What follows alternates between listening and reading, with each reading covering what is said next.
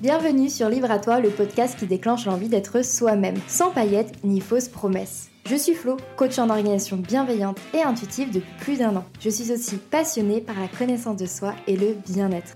Chaque semaine, je t'accompagne à mieux te connaître afin de créer ta propre liberté, seule ou accompagnée de mes invités. Je souhaite que tu puisses avoir toutes les clés en main pour réaliser tes rêves et vivre dans le plaisir et la sérénité au quotidien. Je t'invite à t'abonner dès maintenant pour ne pas manquer les prochains épisodes. Dans cet épisode, j'ai reçu Olivier. Olivier est coach en développement personnel. Il accompagne les porteuses de projets à se sentir sereines et légitimes et réussir à mobiliser toute leur confiance et leur potentiel dans leurs actions. Mais ce n'est pas sa seule vocation. On en discute justement ensemble de toutes ces casquettes, mais on parle aussi de liberté, de ce que c'est et comment on peut la vivre, du fameux pourquoi on fait ce qu'on fait, de nos valeurs, de nos rêves, des activités qu'on arrête de faire et de celles qu'on commence. Et dans tout ça, on parle aussi de l'improvisation théâtrale et de ses bénéfices. Bref, avec Olivier, on a échangé sur beaucoup de sujets. Il se confie également sur ses prises de conscience qui lui ont fait changer sa vie.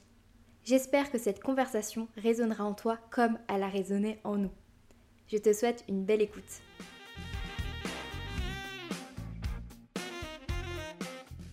Hello Olivier, je suis trop contente de te recevoir sur ce podcast. Salut Flo, écoute, moi je suis très très content que tu m'aies invité. Je suis très content qu'on puisse échanger aujourd'hui. Alors pour la petite histoire, Olivier, c'est l'une des premières personnes que j'ai pu interviewer quand je cherchais mon client idéal, quand j'ai créé mon programme.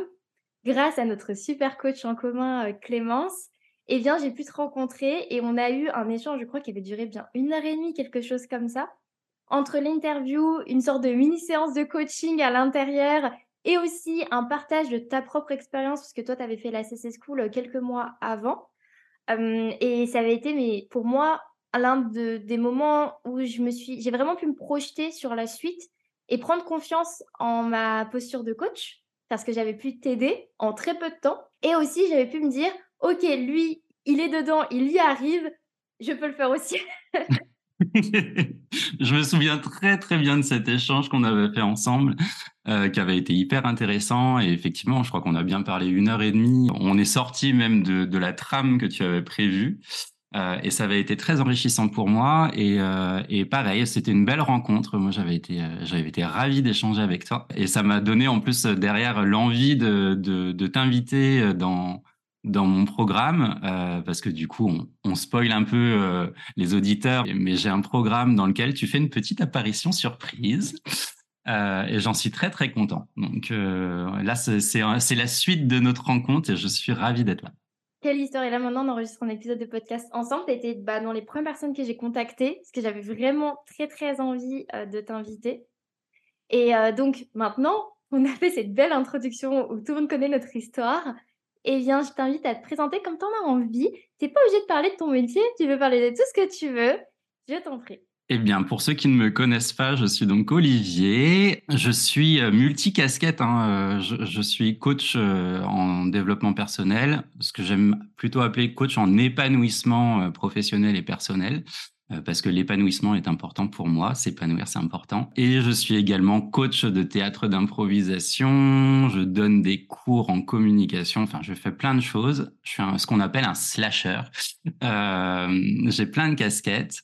Voilà, et je suis passionné euh, par euh, par le théâtre, je suis passionné par la danse. Euh, voilà, j'aime j'aime beaucoup la culture. J'ai dansé pendant très très longtemps et mon métier avant était dans le dans dans le secteur de la danse. Voilà, j'accompagnais des compagnies de danse sur la route dans leur tournée. Eh bien, j'apprends quelque chose. Je savais pour le théâtre, je savais pour les cours, mais je ne savais pas pour la danse. Mais quel type de danse tu dansais ou tu danses? Alors, moi, ce que j'ai fait pendant très très longtemps, ce sont les danses de couple. J'ai fait euh, ce qu'on appelle la danse sportive, donc les dix danses, des, les danses standards et latines. Et puis après, je me suis un peu spécialisé dans les danses swing, donc euh, le rock euh, que je que j'ai commencé à l'âge de 12 ans, et euh, et puis ensuite ça a été le West Coast swing. Voilà. Donc je, je suis passionné de danse de danse. J'ai arrêté il y a quelques années maintenant pour le théâtre, au profit du théâtre. Puis voilà. Et comme j'étais passionné de danse, très naturellement, je me suis orienté vers une vers une carrière dans le secteur culturel euh, et, pendant dix ans j'ai travaillé avec des compagnies de danse internationales euh, un métier qui était euh, qui était sur le papier euh, le plus beau métier du monde Et puis dans la réalité, euh, pas si pas si aligné que ça avec euh, avec ce que j'avais envie. Euh, donc il y a il y a deux ans, j'ai euh, j'ai changé de, de cap et et je me suis lancé dans le coaching avec la ferme intention de pouvoir faire tout ce qui me plaisait. Et c'est pour ça qu'aujourd'hui je j'enseigne le théâtre et et voilà et je, je m'épanouis maintenant depuis deux ans dans mon activité. OK, trop bien, merci beaucoup. Je me je me rends compte à quel point on peut avoir tellement de vie en une. On avait cette conversation, heu, pas plus loin qu'hier soir avec mon copain, où, heu, on se dit: «On est on n'est pas vieux», enfin vraiment on a la vingtaine tous les 2 et pourtant quand on regarde juste quelques années en arrière, on a l'impression que c'était la vie de deux deux autres personnes.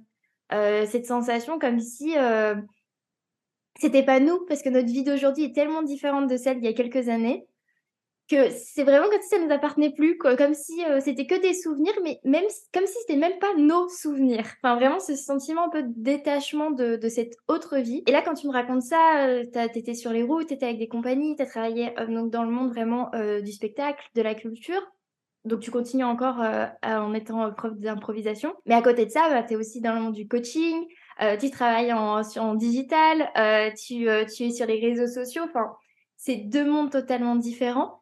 Et pourtant, on arrive à faire tout ça dans une vie. Et je me demande si c'est pas justement une forme de liberté, tu vois? Si c'est pas aussi ça, se libérer des codes sociaux, se libérer d'une certaine image qu'on a d'une vie, d'une carrière, de pouvoir s'autoriser à faire plein de choses différentes et à vivre de manière différente, tous les tous les ans, tous les 2 ans, tous les 3 ans.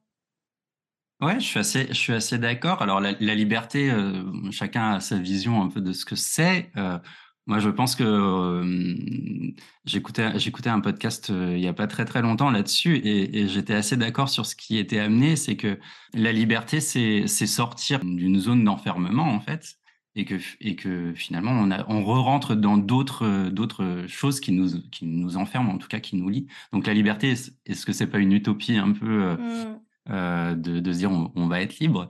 Mais je suis assez d'accord avec toi. On a on a des vies qui sont pas linéaires. Moi, pareil, si je regarde en arrière bon, alors là, j'ai partagé les les les métiers que je fais en ce moment, mais il y en a eu tellement d'autres. J'ai vraiment l'impression d'avoir eu 1000 vies. Heu, je suis passé par la gendarmerie, enfin voilà, j'ai fait plein, plein de choses j'ai donné des cours de danse aussi pendant un temps. Voilà, et en fait, je trouve ça tellement riche aujourd'hui quand je quand je regarde en arrière. Je suis hyper content d'avoir fait tout ça, heu, de m'être autorisé aussi à tester plein de choses et puis sur la suite, je me dis: «Ah, il y a encore plein d'autres choses qui m'attendent, je je suis pas prêt pour, heu, pour ce qui va arriver après et et peut-être que je vais me surprendre encore» et ça, c'est chouette.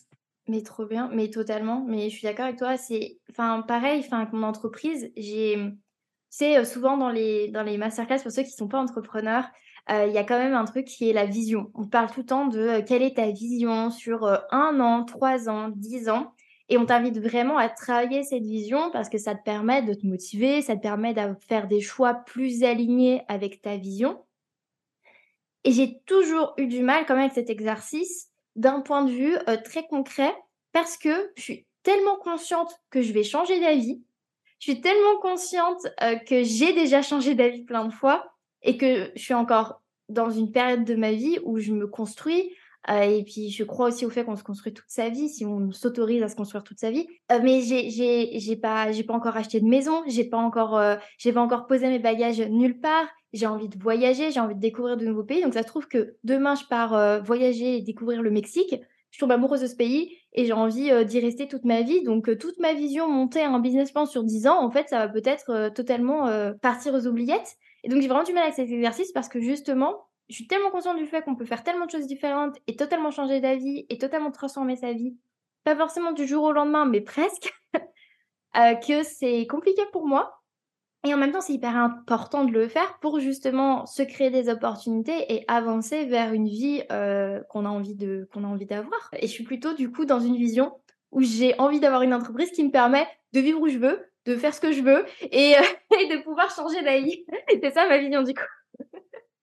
Ouais, c'est int intéressant. Après moi, je je j'aime j'aime l'idée que, mmh, que quand on regarde en arrière, quand on regarde ce qu'on a fait, en fait, on est capable de trouver des ponts des points communs. Moi, si je regarde le parcours que j'ai suivi jusqu'à présent, euh, en fait, il y a, une valeur qui, s'exprime dans, chacun de mes métiers, qui est la transmission et l'accompagnement. C'est que quand je, quand j'étais directeur de la communication pour, pour une, agence artistique, euh, j'étais vraiment dans accompagner la structure à communiquer, à transmettre des messages. Donc il y avait cette idée de transmission. Quand j'enseigne le théâtre, quand j'enseigne la danse, je suis dans la transmission d'un savoir aussi. Et en fait, euh, le coaching, c'est aussi une transmission euh, sous, une, autre forme, parce que je je viens pas forcément avec un savoir que les, que les personnes que j'accompagne n'ont pas. Je viens par contre avec une, une transmission d'énergie, avec une transmission d'outils pour aider la personne, et je les accompagne là-dedans. Et en fait, quand tu regardes un peu en arrière, tu peux peut-être te rendre compte que ta vision, ta mission, tu l'as plus ou moins incarnée déjà et tu vas continuer à l'incarner sur la suite. Ça, je suis assez d'accord avec toi. C'est la, mission et le pourquoi en fait on se lève le matin, c'est quelque chose qui reste quand même assez présent, je pense, euh, toute une vie. À partir du moment où on l'a identifié, parce qu'après, ça demande aussi un certain travail que tout le monde ne prend pas le temps de faire, ne mmh. sait même pas qu'il peut le faire euh, c'est vrai que quand tu es entrepreneur, on en parlait dans l'épisode 4 du podcast avec Maria, on parlait du fait justement que les entrepreneurs ont beaucoup plus de chances de pouvoir faire un travail sur eux-mêmes parce qu'ils sont invités à le faire pour justement évoluer, développer leur entreprise. On dit que ça passe partout à ton outil principal, c'est toi. Surtout quand tu fais de l'entrepreneuriat et donc que tu te vends toi, tu vends ton expérience, tu vends ton expertise, tes compétences et ta personnalité. Et c'est beaucoup plus simple de venir euh, dire aux autres, la solution c'est de travailler sur soi, donc travaille sur toi quand tu es coach, quand tu l'as déjà fait toi. Et c'est vrai que pour des personnes qui ne sont pas dans cette sphère-là et qui n'ont pas euh, cette opportunité qu'on ne leur dit pas, en gros, euh, c'est l'une de tes premières, premières tâches à faire, c'est beaucoup plus difficile de se poser cette question. Donc si tu nous écoutes et que tu n'es pas dans ce cas de figure, N'hésite pas à te demander pourquoi tu te lèves le matin et quelle est ta mission, en quoi tu crois profondément en fait. C'est ça, le, pourquoi, c'est, quelle est la conviction que tu as et que peut-être les autres n'ont pas, mais et ça te dérange pas. Je me suis rendu compte que moi, mon pourquoi, c'est ça me dérangeait pas que les autres n'y croyaient pas. Tu vois ce que je veux dire? Alors qu'il y a d'autres choses, d'autres valeurs, d'autres croyances où on est, ça nous frustre, ça nous décourage ou ça nous met en colère quand les autres ne vont pas dans notre sens. Oui, le, pourquoi, il est, il est très personnel en fait, le pourquoi on fait les choses. Il faut vraiment distinguer le pourquoi et nos valeurs. C'est pas la même chose. Nos valeurs, quand elles sont contrariées, oui, ça, a tendance à, venir nous, nous, nous, chercher sur ce qui est important pour nous. Euh, le pourquoi, il est très personnel et, si les autres ne vont pas dans le même sens que nous, ce n'est pas, ce n'est pas dramatique. Ça, nous appartient pleinement. Et c'est vraiment là la différence entre, entre la direction que je prends et les valeurs qui sont un peu ce sur quoi je m'appuie et, euh, et qui guident un peu mes choix. J'ai envie de te demander, du coup, pourquoi tu fais ce que tu fais aujourd'hui? Pourquoi tu as autant de casquettes? Euh, est-ce que c'est un, est-ce que c'était un choix pour toi ou est-ce que ça s'est fait au fur et à mesure et tu t'es un peu retrouvé face à la situation? Ça s'est fait un peu au fur et à mesure. Enfin, ouais, c'est un petit peu ça. J'aimerais, j'aimerais dire, ah non, mais tout est planifié. Je, suis quelqu'un de très, de très organisé. J'avais prévu tout ce qui se passe. Euh, c'est pas complètement vrai. Euh, ce qui a déclenché mes changements aujourd'hui, c'est surtout euh, que j'étais plus bien dans ce que je faisais euh, et, et j'étais en perte de motivation, perte d'énergie. Et pour ceux qui me connaissent un peu, ça me ressemble pas trop de, de plus être en énergie et de plus être dans, dans, dans quelque chose de, de, positif dans le plaisir, parce que ma valeur principale, c'est le plaisir. Euh, et j'avais perdu ça, je prenais plus de plaisir dans ce que je fais, j'étais en perte de motivation, euh, je me questionnais beaucoup et euh, et en fait à un moment donné, je suis enfin c'est pas que je suis descendu trop bas là-dedans, mais je me suis dit c'est plus possible, je peux plus continuer comme ça, il faut que je change quoi, faut que je change quelque chose. Et, c'est à ce moment-là où j'ai commencé à me tourner vers le coaching. Alors non pas pour me former au coaching, mais pour être accompagné par euh, l'outil du coaching. Et en fait, dans cet accompagnement, ça a résonné avec tellement de mes valeurs, tellement de choses que qui, me parlaient que je me suis dit, mais en fait, euh, ouais, ça pourrait être ça, pourquoi pas euh, continuer là-dedans. Et comme je disais tout à l'heure, ça rejoignait un petit peu mes, mes envies de, de, partage, d'accompagnement. ça faisait sens, en tout cas pour moi, à ce moment-là. Et je me suis dit, OK, je me forme à ça et on voit. Et puis, une fois que je me suis formé au coaching, c'était, ça a été comme un déclencheur pour moi. C'est-à-dire que je ne pouvais plus continuer ce que je, ce que je faisais. Je ne pouvais plus continuer à travailler dans l'entreprise dans laquelle j'étais. et donc, je suis parti très, très rapidement. J'ai monté ma, j'ai monté ma structure. Euh, et quand je suis parti, quand, j'ai quand, quand mon contrat s'est terminé, euh, parce que entre le moment où tu décides de partir et le moment où le contrat se termine, il se passe quand même quelques mois. Et, quand mon contrat s'est terminé, euh, que je me suis retrouvé seul chez moi avec avec juste mon projet de tiens, et si je faisais du coaching, promis quelque chose, c'est que je n'allais faire que ce qui me ferait vibrer. Euh, et que j'allais vraiment euh, prendre du plaisir et que maintenant, ce qui était important, c'était prendre du plaisir et que pendant un an, j'allais appliquer un concept euh, du, du, coaching euh, qui est je dis oui. Je dis oui à ce qui se présente et, et je vois. Et en fait, pendant un an, j'ai accepté tout ce qu'on me proposait. Peu importe, mais même si, est-ce que tu disais oui euh, parce que ça te faisait vibrer ou tu disais oui, pour appliquer le, oui? En fait, je, je, faisais oui si c'était pas en complet désaccord avec ce, que, ce qui me plaisait. Euh, et puis, je me fermais aucune, aucune opportunité. Et puis, euh, et derrière, je me, je me disais, bon, OK, la deuxième année, tu feras le tri dans ce qui t'a plu réellement ou pas.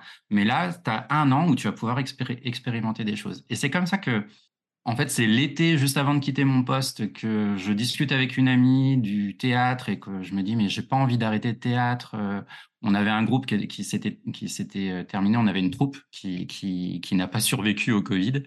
Euh... Comme beaucoup, je pense. Comme beaucoup de structures.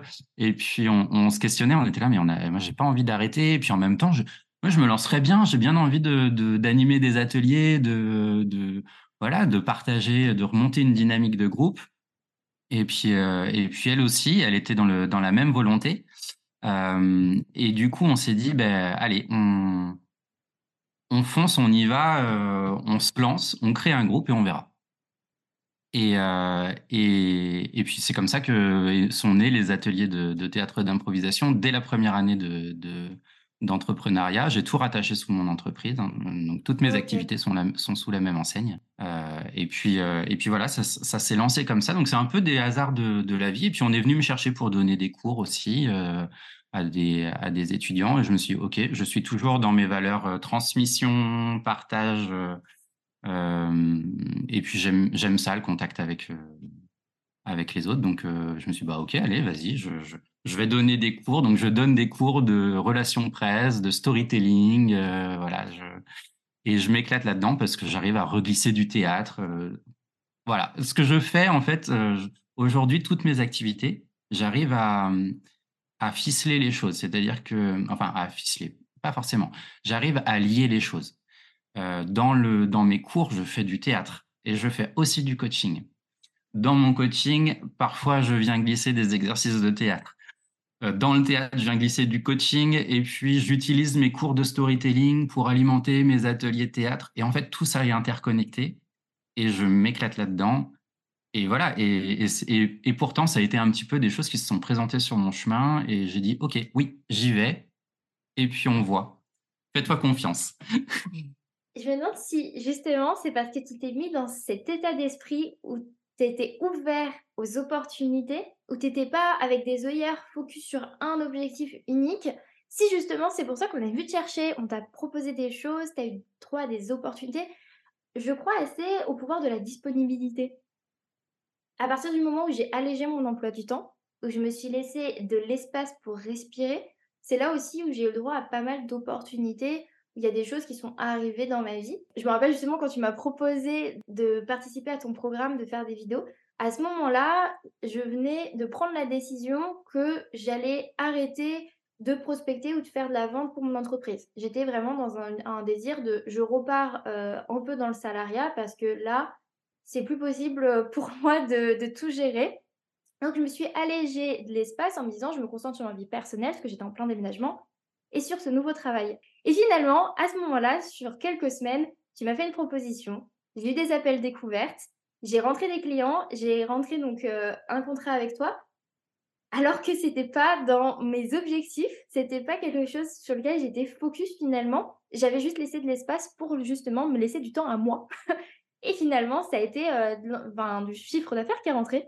Et, euh, et, je me suis dit, ouais, ok, c'est quelque chose déjà auquel je croyais. Mais là, ça m'a vraiment validé ça. Après, j'avoue que j'étais un petit peu dépassée sur le moment parce que justement, j'avais beaucoup de choses à gérer. Mais je ne l'ai pas du tout regretté. J'ai essayé de, d'arrondir les angles pour que tout le monde soit content et que ça fonctionne pour tout le monde. Et donc, est-ce que tu penses que c'est ce pouvoir de t'être dit, de t'être mis dans un état d'esprit pour dire oui à tout ce qui te faisait vibrer, au moins juste un minimum, qui a fait que pendant un an, tu as eu toutes ces opportunités, que ça s'est un peu construit comme ça autour de toi? Ouais, je, pense, je pense vraiment que c'est l'état d'esprit dans lequel je me suis mis qui a amené les, qui a amené les opportunités. J'étais beaucoup plus ouvert euh, à les accueillir. Euh, d'autant que pendant dix ans, j'avais été sur les routes tout le temps, j'étais jamais présent et, et j'avais cette sensation en fait de n'avoir le temps de rien. Euh, J'avais pas le temps de, de, de rencontrer euh, de rencontrer de nouvelles personnes. Je restais sur mon cercle d'amis.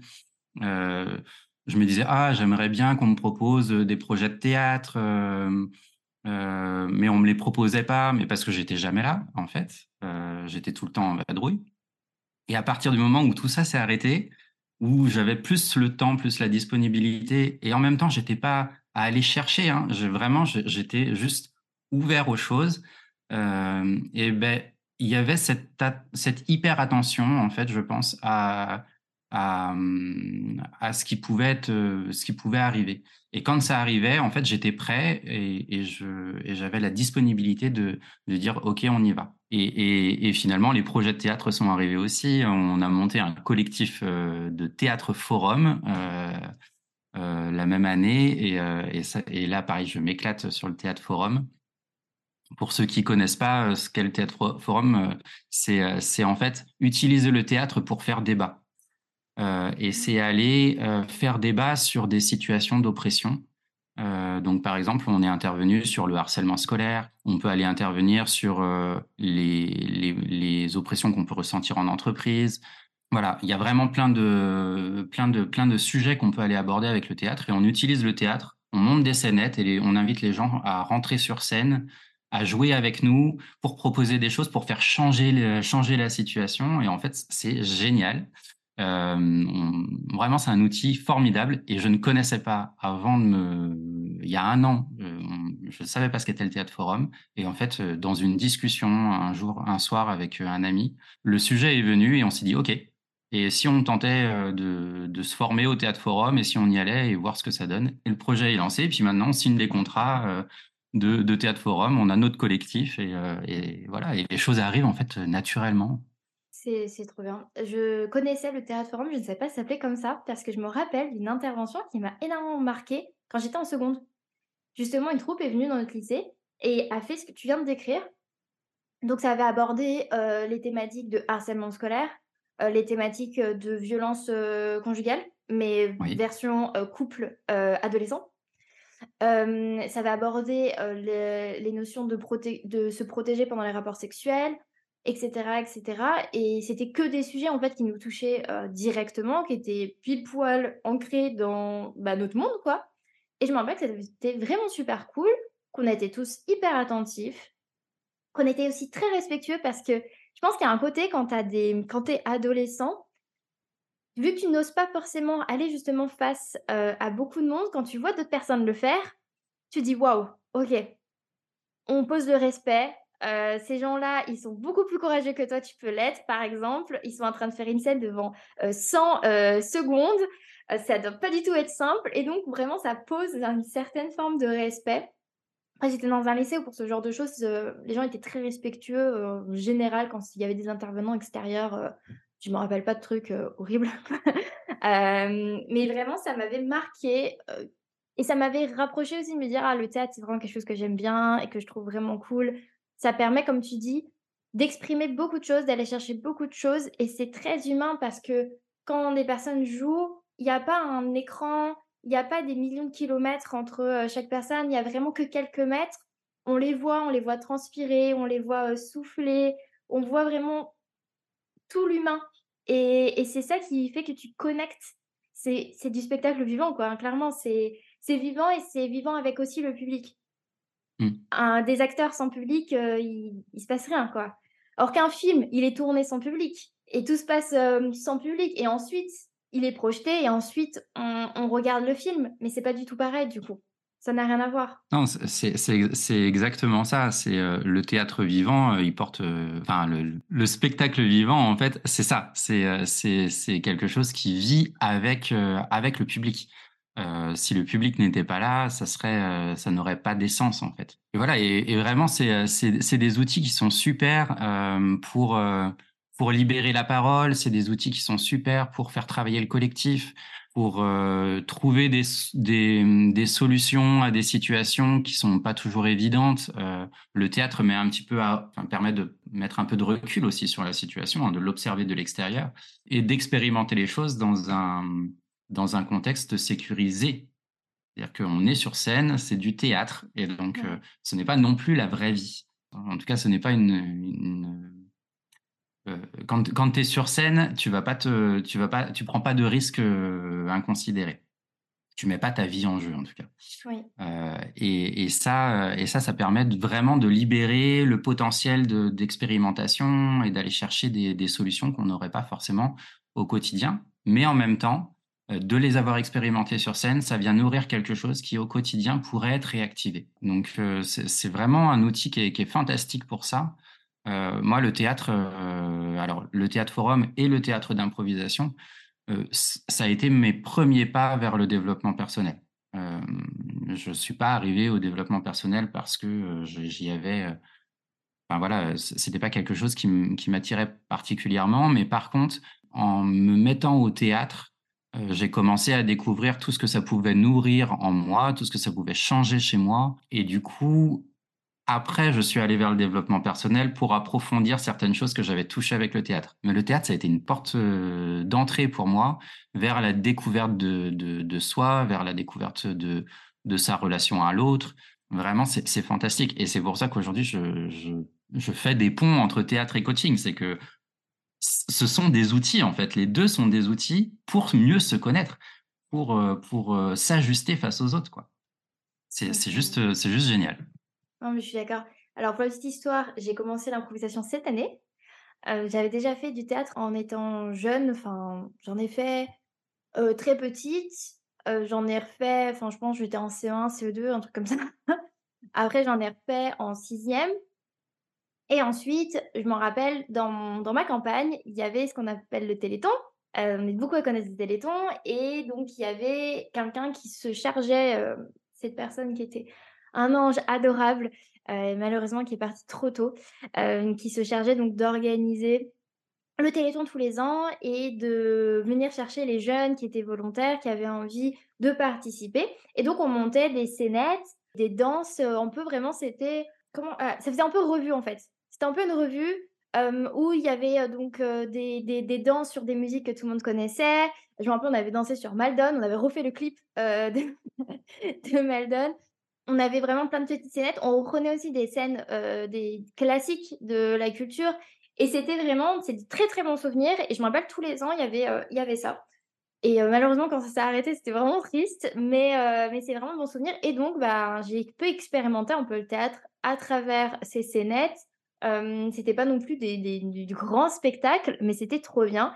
Et en fait, c'était surtout cette possibilité et cette confiance qu'on nous donnait à nos, à nos jeunes âges, entre, entre la primaire et le collège et le lycée, pour pouvoir venir s'exprimer. Et on jouait aussi avec des adultes. Et on joue, enfin voilà, il y avait vraiment un truc intergénérationnel qui était hyper sympa. Donc j'ai toujours eu cet attrait pour la scène, pour jouer la comédie, pour faire du spectacle. Et aussi en parallèle, je montais des, petites pièces toute seule. J'écrivais mes pièces. et j'aimais faire le spectacle. J'aimais dire à mes parents, samedi à 20h, il y a un spectacle dans votre salon. Et c'était hyper, hyper important pour moi. J'en ai parlé dans l'épisode 2. Par contre, ça me, je me mettais une pression énorme et j'étais dans le contrôle, même très très jeune. Il fallait que tout soit parfait. Et c'est quand j'ai grandi et que j'ai pu retoucher un peu au théâtre pendant le lycée, parce que j'ai fait l'école hôtelière. Et pour ceux qui ne savent pas, quand tu fais l'école hôtelière, bizarrement, les profs adorent, adorent te mettre en scène. adore te proposer des projets où tu dois te filmer et jouer un personnage, souvent hôtelier ou l'idée d'un journaliste qui parle, d'une nouveauté en dans l'hôtellerie? Adore te proposer en cours d'anglais de créer des petites scénettes pour te mettre en scène. En fait, il y a vraiment ce truc où, on nous invitait tout le temps à se décomplexer, à se lâcher pour devenir de bons vendeurs, pour devenir de bons prestataires et ça a été aussi hyper formateur et je me suis aussi rendu compte que, eh ben, si c'était pas parfait, c'était pas très grave, en fait. Et c'est là que j'ai commencé un peu à essayer de lâcher prise là-dessus parce que ben, je me mettais beaucoup trop de pression, encore une fois. Et aussi, je suis tombée face à des personnes qui étaient extrêmement bonnes. J'avais deux personnes dans, ma classe qui étaient très, très, très bonnes euh, en théâtre, euh, dont une qui euh, cherche à en faire son, son métier aujourd'hui. Et donc là, je me dis, wow, ok, ça c'est du talent. Aujourd'hui, tu n'as pas ça. Juste observe et toi éclate-toi comme tu peux t'éclater comme tu en as envie en fait. Juste lâche-toi cette pression parce qu'en fait juste c'est peut-être pas c'est pas c'était plus ce que j'avais envie de faire, c'était pas quelque chose dans lequel je me voyais performer toute ma vie, c'était pas ça ma passion. Et donc j'ai vraiment lâché prise là-dessus et je me suis détachée et j'ai arrêté de un peu comme si tu vois j'avais vu ces personnes très très bonnes et je m'étais dit OK en fait c'est pas pour moi du coup ça m'appartient pas, mmh. c'est pas mon je suis pas aussi bonne qu'elle donc Donc, je me mets en retrait là-dessus. En fait, c'est plus vraiment mon truc finalement, alors que ça avait été mon truc pendant très longtemps. Et donc, euh, m'arrive euh, en début d'année, enfin cet été, je me dis, OK, euh, après un, an et demi d'entrepreneuriat, mettre ça en fait en priorité, à ne, à ne te détacher en fait aussi de tout le reste, de toutes les autres passions que tu pouvais avoir, est-ce que ce serait pas cool de recommencer le théâtre, quoi? Maintenant que tu es adulte, maintenant que tu vis dans une ville où tu connais personne, et que donc, va bien falloir quand même que tu aies une vie sociale, ça serait, ça serait quand même super important. Je me dit, ok, je vais m'inscrire dans des cours de théâtre. Et je suis tombée sur des ateliers où elle propose le lundi l'improvisation et le vendredi théâtre de troupe, donc représentation, donc avec du texte, pour ceux qui connaissent pas, où donc on apprend des textes, on les met en scène et après on va les jouer. C'est vraiment une troupe. Et le lundi, c'est des exercices d'improvisation et de l'impro. Et je m'éclate, quoi. Je, suis trop contente d'y être, je suis trop contente d'y aller. Euh, même si ça me fait sortir, en fait, énormément de ma zone de confort parce que, bah, après toutes ces années sans, jouer la comédie, sans, essayer d'y aller, et bah, tu te renfermes et tu as beaucoup plus peur et euh, euh, tu es moins décomplexé d'y aller, alors qu'avant, j'étais très décomplexée. Et bien là, maintenant, je m'éclate. Et comme tu dis, ça vient travailler tellement de choses en nous, quoi. Tellement, tellement, tellement. J'ai beaucoup parlé là, surtout ce monologue sur mon rapport au théâtre. Mais c'est passionnant, c'est passionnant ce que tu racontes parce que euh, moi, ce que j'ai entendu, c'est que hum, plus jeune, tu as arrêté le théâtre, enfin, tu n'as pas continué le, le, théâtre parce que tu, tu avais l'impression qu'il y avait des personnes qui étaient plus douées que toi dans le théâtre et que, et que, bah, ok, on leur laisse la place et puis. Euh, puis bah pourquoi s'autoriser nous à, continuer alors qu'il y en a d'autres qui y arrivent mieux que, mieux que nous? C'est quelque chose auquel on se confronte tout le temps quand on est entrepreneur. C'est bah oui, on a il y a d'autres entrepreneurs euh, qui, qui donnent l'impression de, mieux réussir dans les mêmes créneaux que nous. Euh, et puis on pourrait très vite se dire bah c'est pas c'est pas ma place du coup je enfin il y en a qui arrivent mieux que moi pourquoi je continuerais? Alors que je pense qu'il y a de la place pour tout le monde et surtout que en fait, on a souvent un regard très dur sur soi, sur ce mmh. qu'on fait. Euh, et, autant en, théâtre, c'est ce que je travaille moi avec euh, les personnes qui sont dans mon groupe. C'est c'est aussi euh, bah, ramener le regard qu'on porte sur ce qu'on vient de jouer à quelque chose de, de, plus, de plus palpable, qui est bah, qu'est-ce que le public a ressenti lui de cette scène?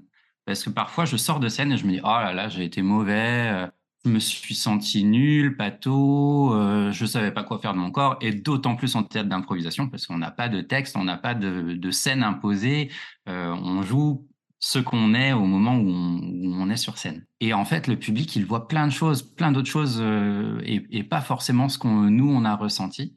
Et donc, il y a une dissonance entre le regard que je porte sur moi et qui est parfois très très dur, et en fait ce que ce que peut avoir ressenti le public et qui peut potentiellement avoir trouvé ça très intéressant. Et c'est aussi quelque chose que, que je travaille dans, dans, le coaching, parce que bon, c'est pas c'est pas un secret pour toi, mais pour les pour les les auditeurs qui ne le savent pas, moi je suis je me suis spécialisé sur le syndrome de l'imposteur. Et donc quand on parle du regard qu'on porte sur soi et de ne pas s'autoriser à faire les choses parce qu'on a un regard très dur, on est en train de toucher subtilement à des euh, à des des, des, des, des indicateurs de, de, de sentiments d'illégitimité, de sentiments d'imposture. Euh, et, c'est là où on commence à voir que tout est interconnecté, c'est-à-dire que dans le théâtre, on vient travailler son positionnement face aux autres et, son, et, le regard qu'on porte sur soi. Euh, et je le fais également euh, dans le coaching. Oui, mais comme tu dis, en fait, là, en retraçant un peu cette histoire, bon, c'est quelque chose que je m'étais déjà fait comme réflexion quand j'ai repris le théâtre en début d'année, en septembre. Je m'étais donc refait le, le, chemin dans ma tête. Je me suis dit, en fait, il y a un moment donné où c'est comme si je m'étais dit, vu que ça faisait partie de mon identité, mais vu que je me suis rendu compte que j'étais pas si douée que ça, ou que j'avais pas un talent incroyable, ou enfin peu importe ce que je me suis dit à ce moment-là, parce que c'était l'adolescence. Donc à l'adolescence, t'adores venir te casser et euh, te dire que t'es une merde, hein, clairement.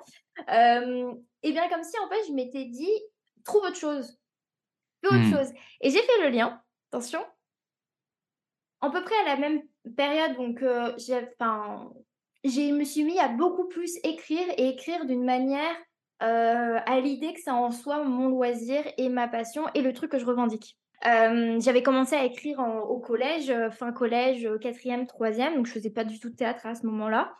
Et puis ensuite au lycée, j'ai commencé à vraiment assumer que j'écrivais et que j'écrivais des histoires et j'ai même participé à un concours. Enfin, j'ai vraiment fait de ça un peu mon, comme si comme si j'avais besoin et ça on en reviendra, mais comme si on peut, on avait tous besoin d'avoir quelque chose qui nous différencie un peu un talent. C'est comme quand tu crées des Sims et que tes Sims, tu leur mets des traits de caractère et qu'ensuite tu veux qu'ils aient une carrière et qu'ils aient un talent. Et tu vas faire qu'ils vont euh, être super bons en écriture, super bons en piano. Tu fais en sorte que chaque Sims ait son talent. Et on crée un peu nos vies, un peu dans ce même modèle, comme s'il fallait absolument qu'on ait un talent, quelque chose euh, pour lequel les gens ils vont nous reconnaître, tu vois. Et j'ai l'impression qu'il y a eu ce, switch-là dans mon adolescence où le théâtre, tout ça, c'était plus euh, le, truc.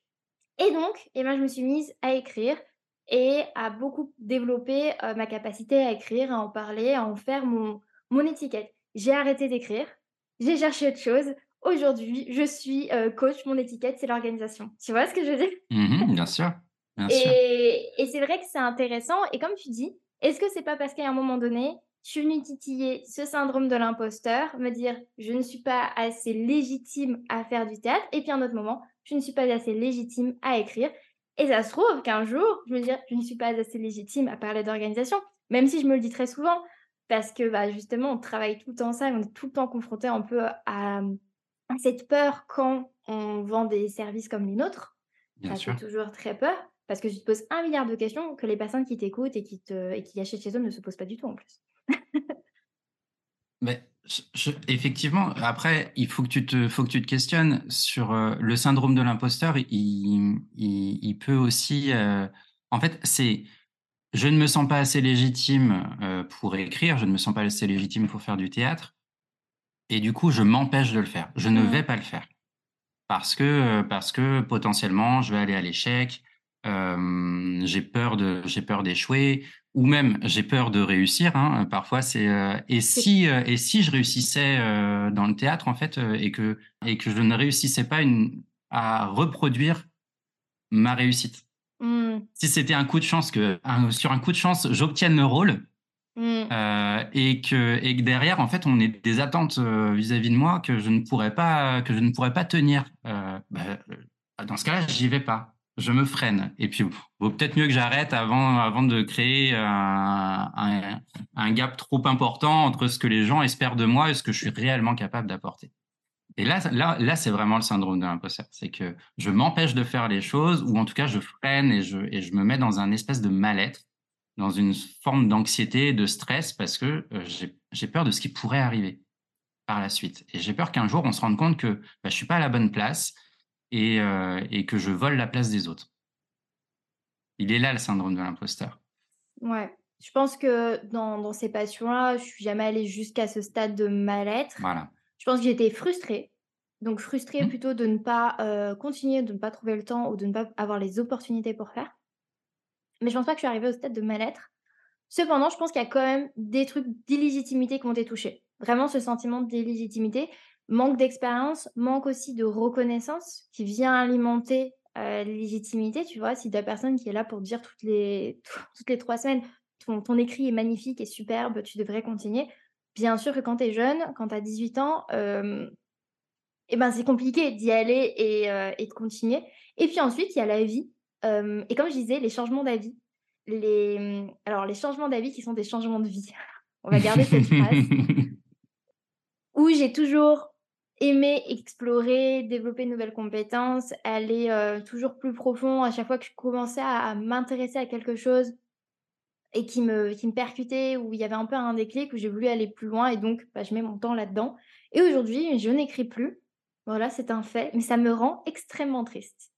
Cependant, bah, j'ai Mmh. reconnecté avec, heu, le théâtre donc heu, récemment, je me suis même dit: «OK, le théâtre, c'est fait». Tu as reconnecté avec le théâtre, tu es heu, faire ça juste pour toi, sans en plus, on parle beaucoup du fait que le théâtre, ça aide, dans le développement personnel, donc ça peut t'aider dans ton métier.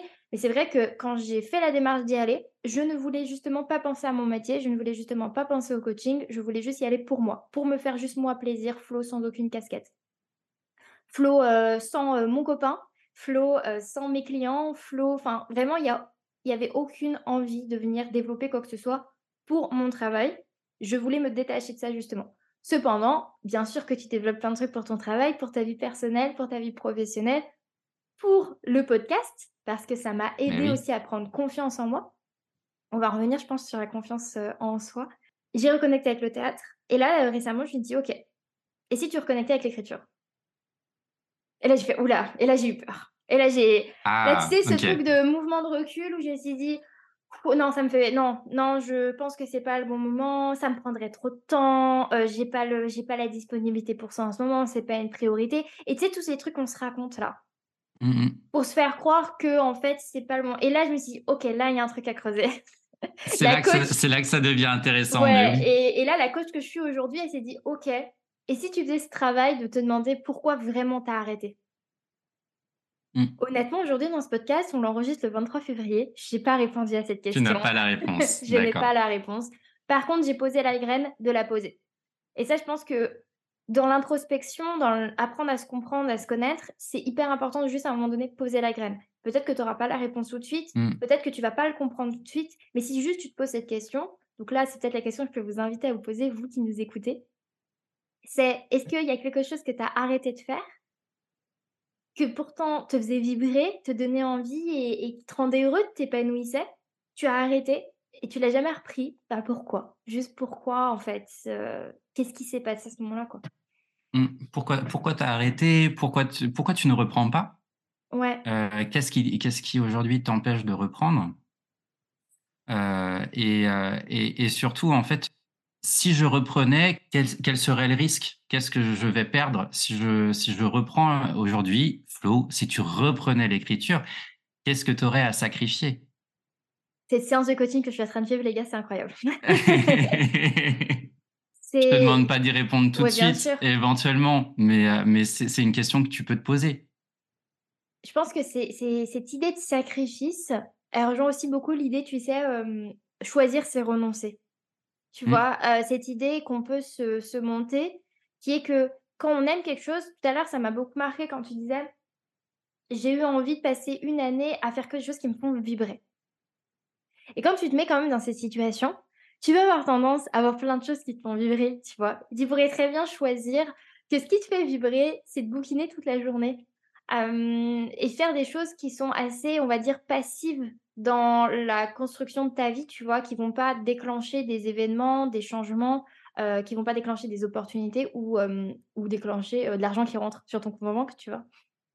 Si ça te fait vibrer. Moi, ce qui me fait vibrer, c'est jouer, heu, à, Hogwarts Legacy, de lire, de regarder des séries. Je pourrais je pourrais passer une semaine entière à regarder des séries et je serais très heureuse, hein. Vraiment, ça me dérangerait pas du tout, hein. Si la vie pouvait s'arrêter, je pouvais avoir 2 semaines pour regarder des séries, je serais très contente de le faire. Et pourtant, bah, ça n'avancerait pas beaucoup ma vie mmh et et je resterais, heu, je resterais très passive finalement dans dans la construction de ma vie. Et donc, quand on sacrifie, quand on sacrifie quelque chose, quand on choisit une chose pour, et qu'on donc on renonce à autre chose, tu choisis par exemple de aujourd'hui te consacrer beaucoup plus à ton métier de coach. Donc tu vas renoncer à plus de temps de théâtre, par exemple. Étant donné que tu as 24 heures dans une journée et qu'on nous sommes bien d'accord, l'idée c'est de rester en forme, en bonne santé, heureux, euh, de pouvoir donner du temps à toutes les personnes euh, qu'on aime. Donc voilà, euh, on est bien d'accord que, que ça, c'est la base quand même, il faut dormir la nuit. Faire ce choix de sacrifier, de renoncer, parfois, c'est ça qui, qui vient titiller les, les peurs qu'on a ou les, les traumas qu'on a eus. Mmh. Si tu choisis plutôt le coaching à la place du théâtre, est-ce que là, tu vas pas avoir peut-être potentiellement la peur, ben justement, de revenir dans ce système de quand pendant 10 ans, tu étais sur les routes et que tu euh, ne faisais plus euh, d'activité, que tu n'avais plus d'opportunités? Tu peux avoir cette peur-là qui va se réveiller. Et c'est hyper compliqué, du coup, de faire le tri entre tout ça, je pense. C'est très difficile. Ça, ça, peut être compliqué de faire le tri, et c'est là où, où, on revient sur ce qu'on disait au début du podcast, euh, se réinterroger sur ce qui est important, sur le pourquoi on fait les choses.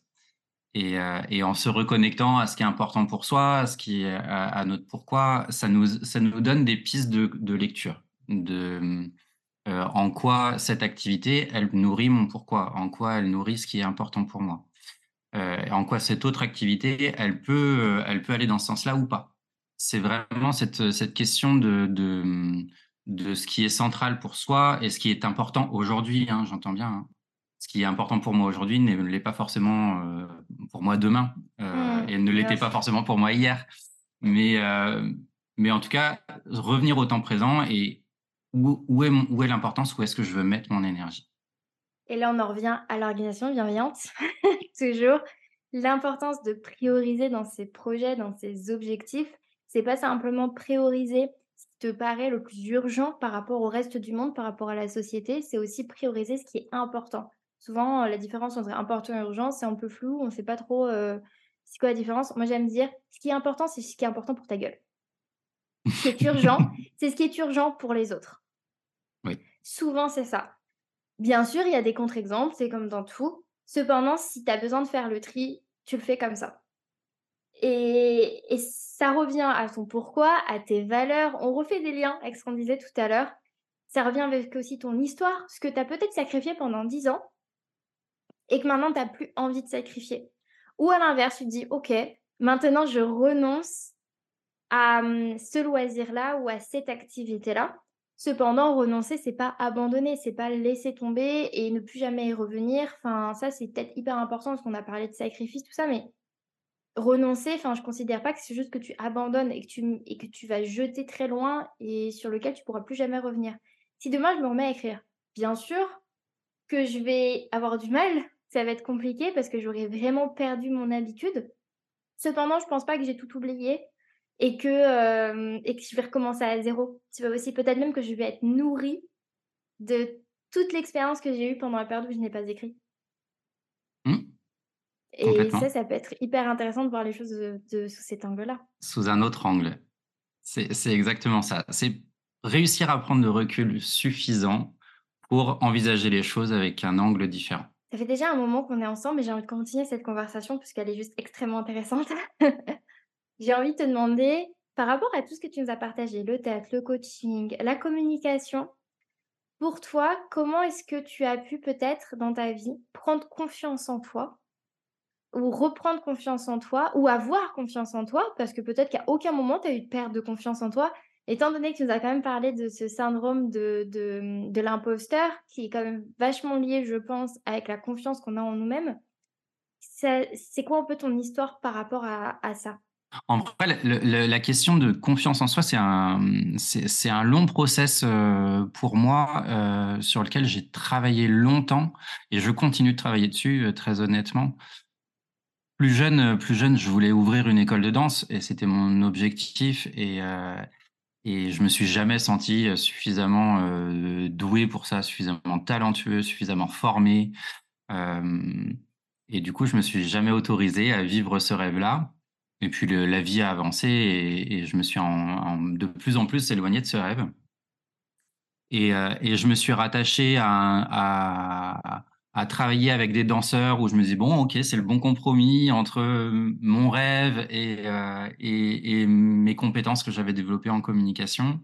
donc j'ai fait ça et là encore, bah, en fait, euh, il y avait quelque il y avait une, petite voix au quotidien qui venait me dire euh, mais non, mais t'es pas suffisamment créatif, euh, ce que tu fais n'est pas assez original. Et puis, et, et cette voix était plus forte que les retours positifs qu'on me faisait, que la confiance qu'on m'accordait, que ce qu'on pouvait me, proposer dans, ma vie et, les évolutions professionnelles que j'ai vécues. Et à chaque fois, je, focalisais sur tout ce qui était négatif, tout ce qui n'allait pas réellement, plus que ce que je réalisais et ce que je réussissais. Et il m'a fallu longtemps pour me dire, OK, en fait, euh, il y a un problème de confiance en soi, il y a un problème de, d'estime de, de, soi, plus que de confiance en soi d'ailleurs. Euh, c'est plus euh, le regard que je portais sur moi, sur ce que je faisais qui n'était pas, euh, qui, n'était pas juste. Et, du coup, c'est par le théâtre, euh, parce que j'ai pu faire aussi monter sur scène en danse, ou en fait en me connectant à ce que j'avais réussi à accomplir. Et puis ensuite par le théâtre, en me disant, OK, là, tu es en train de dépasser, tu es en train d'apprendre quelque chose de nouveau, tu es en train de dépasser des blocages, tu avais peur de monter sur scène, maintenant tu es capable de le faire tu avais peur de, de, ne rien avoir à dire et en fait tu es capable de dire des choses sur scène et, et ça marche bien et tu vois comment le public réagit. Et ben c'est comme ça que j'ai reconnecté un peu avec la confiance en moi et puis plus le travail de développement personnel derrière que j'ai pu faire. Euh, c'est un travail que je continue de, de faire parce que le syndrome de l'imposteur, malheureusement, on s'en débarrasse pas complètement. C'est pas quelque chose qu'on enfouit sous le tapis. En tout cas, quand il est très ancré dans nos vies, c'est pas quelque chose qu'on enfouit sous le tapis ou, qu'on règle et c'est fini, il revient plus jamais. Euh, c'est quelque chose qu'on apprend à identifier. Euh, c'est quelque chose qu'on apprend à tempérer aussi.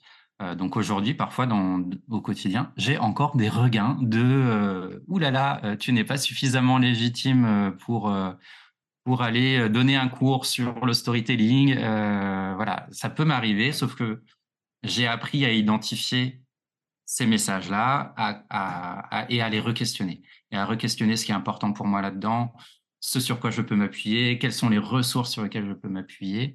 Et c'est là qu'est ma confiance en moi aujourd'hui. Elle est dans ma capacité à m'adapter, dans ma capacité à rebondir et dans la capacité de me dire, OK, j'y vais, et on verra ce qui va se passer. Et quoi qu'il en soit, il va se passer quelque chose de positif pour moi à un moment donné, de positif pour les autres. Et, vraiment, aujourd'hui, ma confiance en moi, je pense qu'elle elle se renforce au quotidien, elle se renforce avec l'activité entrepreneuriale, parce que quand je dis oui à un projet, euh, ben, je ne suis pas complètement euh, confiant de oui, ça va bien se passer.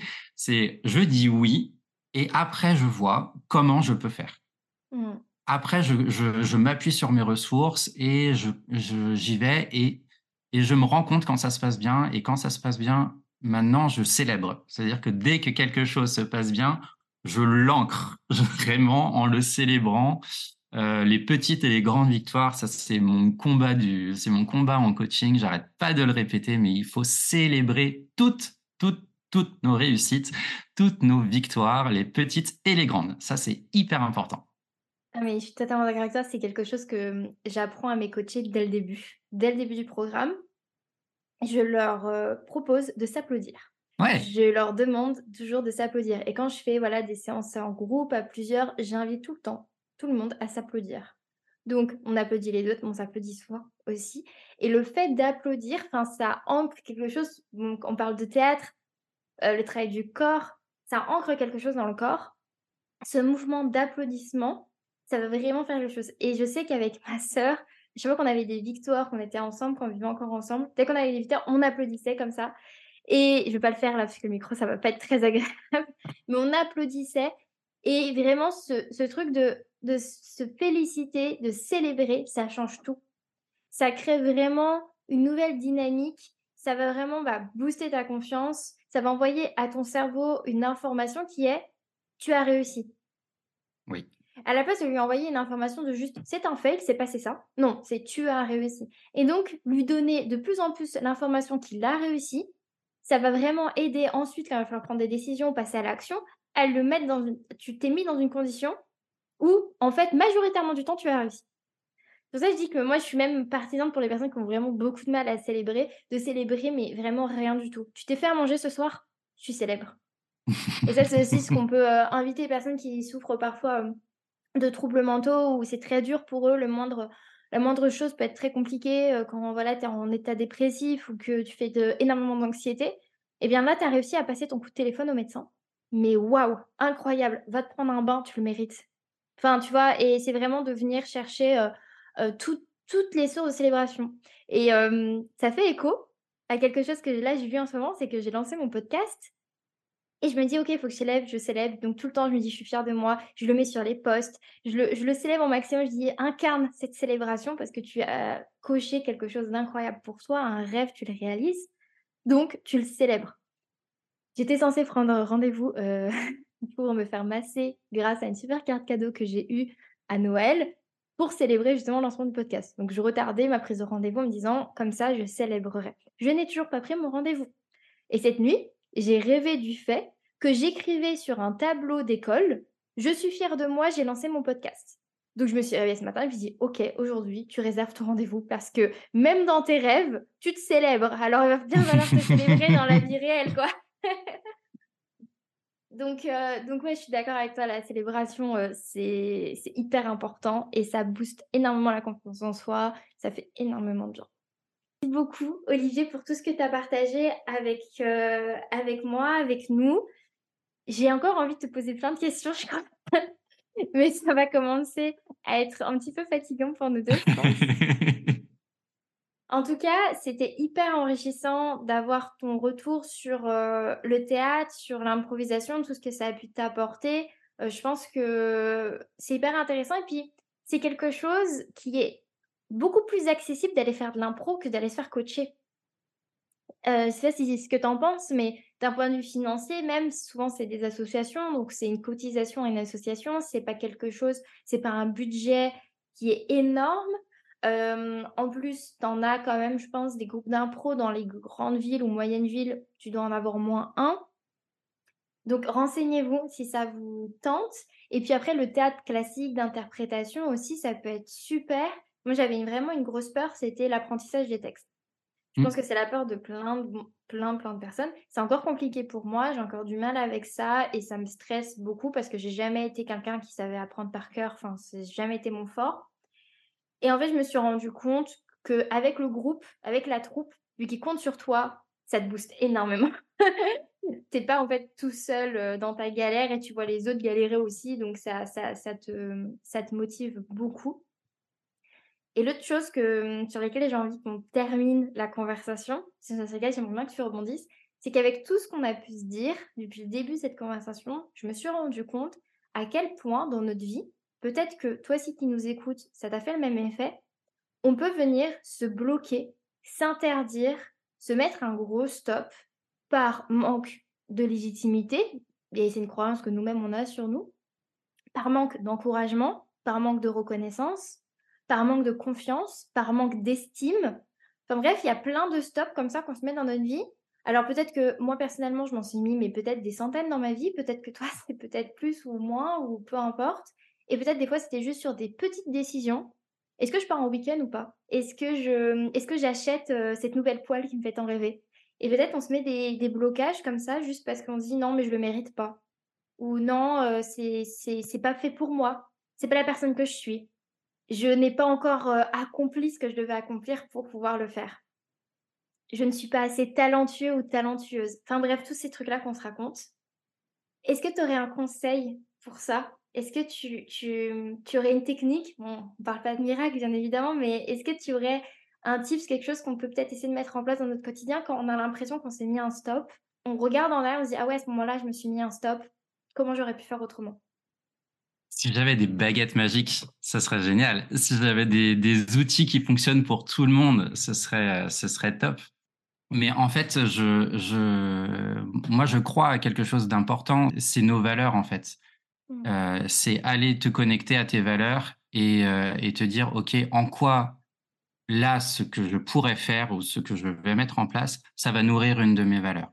En quoi je vais aller me connecter à moi, en quoi je vais aller me connecter à ce qui est important pour moi. Et, vraiment toujours aller questionner la valeur quand on a un choix à faire, en fait. Aller se connecter à ses valeurs, aller se connecter à ce qui est important pour soi, ça aide à éclaircir le choix. Ça aide à se dire, OK, ce choix-là, en fait, il est bon pour nourrir cette valeur-là.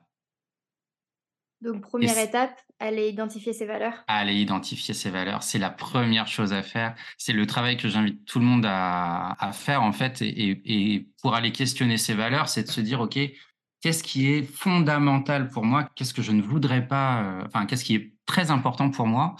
Et si vous avez du mal à l'identifier pour vous, peut-être regardez les personnes qui vous entourent, les personnes que vous aimez, les personnes qui vos amis, et, et pourquoi vous les aimez qu'est-ce que vous appréciez chez eux?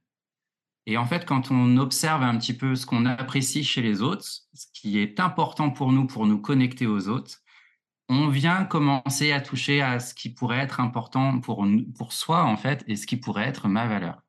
Si j'apprécie, euh, euh, je sais pas, ma meilleure amie pour, pour sa jovialité, pour, son, pour, son, pour sa positivité, parce qu'elle est tout le temps positive, euh, et ben peut-être que c'est quelque chose qui est important pour moi, la positivité, l'optimisme, et que ça peut faire partie de mes valeurs. Si je l'aime parce qu'elle rigole tout le temps, qu'elle a beaucoup d'humour, peut-être que l'humour, le rire, ça fait partie de mes valeurs. Et que ça, c'est important pour moi. Donc si c'est compliqué d'aller travailler sur soi, on peut aussi regarder ce qui nous plaît chez, chez, chez les gens qui nous sont chers. Euh, et souvent, on focus sur, sur des, des, zones qui sont importantes pour nous. Est-ce que, enfin, justement, on a beaucoup parlé de soi et son rapport avec soi-même. Est-ce que tu penses que les autres, notre entourage, jouent justement un rôle hyper important dans les stops qu'on se met? Parce que, enfin, moi, je me suis bien rendu compte que beaucoup de croyances que j'avais, c'était pas ma voix à moi qui était dans ma tête. C'était la voix d'une personne que j'avais rencontrée peut-être il y a 10 ans euh, la voix d'un ancien prof, la voix euh, d'une personne de ma famille, la, peu importe, mais des voix en fait de personnes qui m'avaient dit des choses, qui m'avaient stoppé, qui m'avaient dit quelque chose à un moment donné, ça m'avait blessé, ça m'avait marqué, ça m'avait touché. Et donc après derrière, c'est quelque chose que je me suis redit, redit, enfin voilà, et qui, est devenu un peu comme si ça m'appartenait, alors qu'en fait, ça n'était pas du tout à, moi de base. Le, le, travail du coaching, il est là, hein. il est aller, aller se reconnecter à soi, à ce qui nous ce qui nous constitue, les croyances qu'on a et faire le tri entre les croyances qui nous appartiennent et celles qui ne nous appartiennent pas. Et, et en fait, voilà, c'est le, coaching, c'est vraiment ça, c'est aller à la rencontre de soi. Moi, je ne crois pas à être la meilleure version de soi-même. Ça, j'y crois pas. Euh, je crois juste, c'est aller se rencontrer soi, aller aller se questionner, accueillir ce qu'on est, qui on est, et puis, euh, et puis faire le tri entre ce qui nous aide et ce qui nous aide pas. Et, euh, et surtout le ramener à ce qui est important pour moi. Aujourd'hui, où est-ce que je veux aller et est-ce que ce que je me dis, les petites pensées que j'ai dans ma tête, les petites phrases qui me viennent spontanément, est-ce qu'elles sont aidantes ou est-ce qu'elles ne sont pas aidantes pour moi? Est-ce qu'elles me servent dans mon projet? Est-ce qu'elles me servent dans mon objectif ou pas? Et si elles ne me servent pas, et eh ben dans ce cas-là, peut-être on peut aller travailler dessus et se dire est-ce que je peux penser différemment? Est-ce que ça m'appartient? Est-ce que ça m'appartient pas? Est-ce que si ça m'appartient pas et que ça me sert pas, pourquoi je pourquoi je le conserve? C'est euh, c'est aussi simple que ça. Alors c'est pas si compliqué que ça que de déconstruire des pensées, hein, mais euh, mais en tout cas c'est un travail qui se fait et qui n'est pas insurmontable, euh, qui prend du temps et aller à la rencontre de soi, que ce soit par le théâtre, que ce soit par le coaching, que ce soit par euh, des lectures de développement personnel, peu importe, c'est un travail qui est long et qui est sans fin, euh, parce qu'on a toujours à apprendre sur soi, mais c'est un travail qui est tellement important, tellement important d'aller se connecter à, soi, à qui l'on est. Je pense qu'il y a un truc qu'on n'a pas précisé pour euh, les personnes qui peut-être seraient éveillées l'envie d'aller s'inscrire à un cours de théâtre ou mais qui ont, peur de certaines choses, c'est que l'improvisation, enfin en tout cas comme moi je le vis tous les lundis, merci à ma super prof, je sais qu'elle écoutera sûrement cet épisode, c'est que c'est majoritairement des exercices où justement on n'est pas là tout de suite mis sur les planches et, et on doit tout de suite trouver une improvisation comme ça. Il y a un cadre, il y a des règles, il y a des contraintes, il y a des choses qui nous, qui nous aident, il y a des objectifs à atteindre Donc en fait, on n'est pas juste livré avec soi-même et on est dans un groupe qui est bienveillant, qui est dans la même échelle que toi, non jugeant. Les gens qui vont faire d'improvisation, c'est pas des personnes qui sont là pour te critiquer parce qu'ils y passent aussi dans tous les cas. Et donc vraiment, c'est ce qui vient vraiment travailler le développement personnel, c'est tous ces exercices qu'on fait en amont des improvisations qui vont venir justement travailler plein de choses et je sais que moi-même, je me dis, à chaque fois on fait des exercices, je me dis, mais c'est génial ça pour le développement personnel, mais c'est trop bien, j'aimerais trop pouvoir faire ça avec mes coachés. Et c'est vrai que c'est des exercices souvent qui demandent euh, le présentiel, qui demandent d'être là en direct, qui sont très compliqués à faire euh, à distance. à distance. Mais, c'est vrai que c'est hyper intéressant. Tu travailles euh, l'acceptation, l'écoute, donc c'est vraiment hyper nécessaire. La communication, la prononciation. Tu travailles aussi euh, le fait de faire avec une situation qui ne te plaît pas et de quand même faire avec.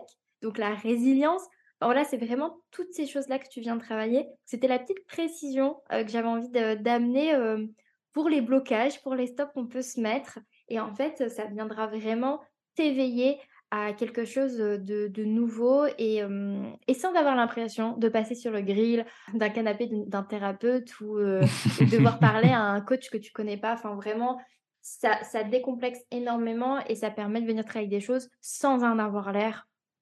Et je rajouterais une petite chose quand même, c'est que le théâtre d'improvisation, oui, il y a du cadre, oui, il y a, il y a tout ce que tu viens de dire complètement, mais surtout c'est du plaisir, quoi, c'est du jeu c'est avant tout du jeu. Et, c'est là que, c'est important, c'est qu'en fait, on travaille sur soi, mais en s'amusant et en jouant. Euh, et, vraiment, c'est avant tout du plaisir. C'est pour ça que c'est mon outil de cœur et que, et que, je l'adore. Et voilà, et vraiment, faut pas oublier cet aspect-là. Oui, hein, il y a du cadre, oui, on travaille sur soi, on travaille la communication. Tout ce que Flo a dit, je suis 100% d'accord avec elle. Euh, on travaille aussi la confiance à l'autre, euh, faire confiance aux autres, pouvoir s'appuyer sur quelqu'un quand on n'a pas d'idée, ça c'est très très important. Et puis tout ça dans la bonne humeur, dans la bienveillance et dans le, dans, le jeu. quoi. À tous les lundis soirs, quand je rentre, je dis ah, c'était la cour de récré. c'était la cour de récré. Et euh, ma prof, elle nous parle, elle nous dit tout le temps on va faire un jeu. Elle nous dit jamais on va faire un exercice. Donc comme tu dis, le plaisir, l'amusement, c'est hyper important.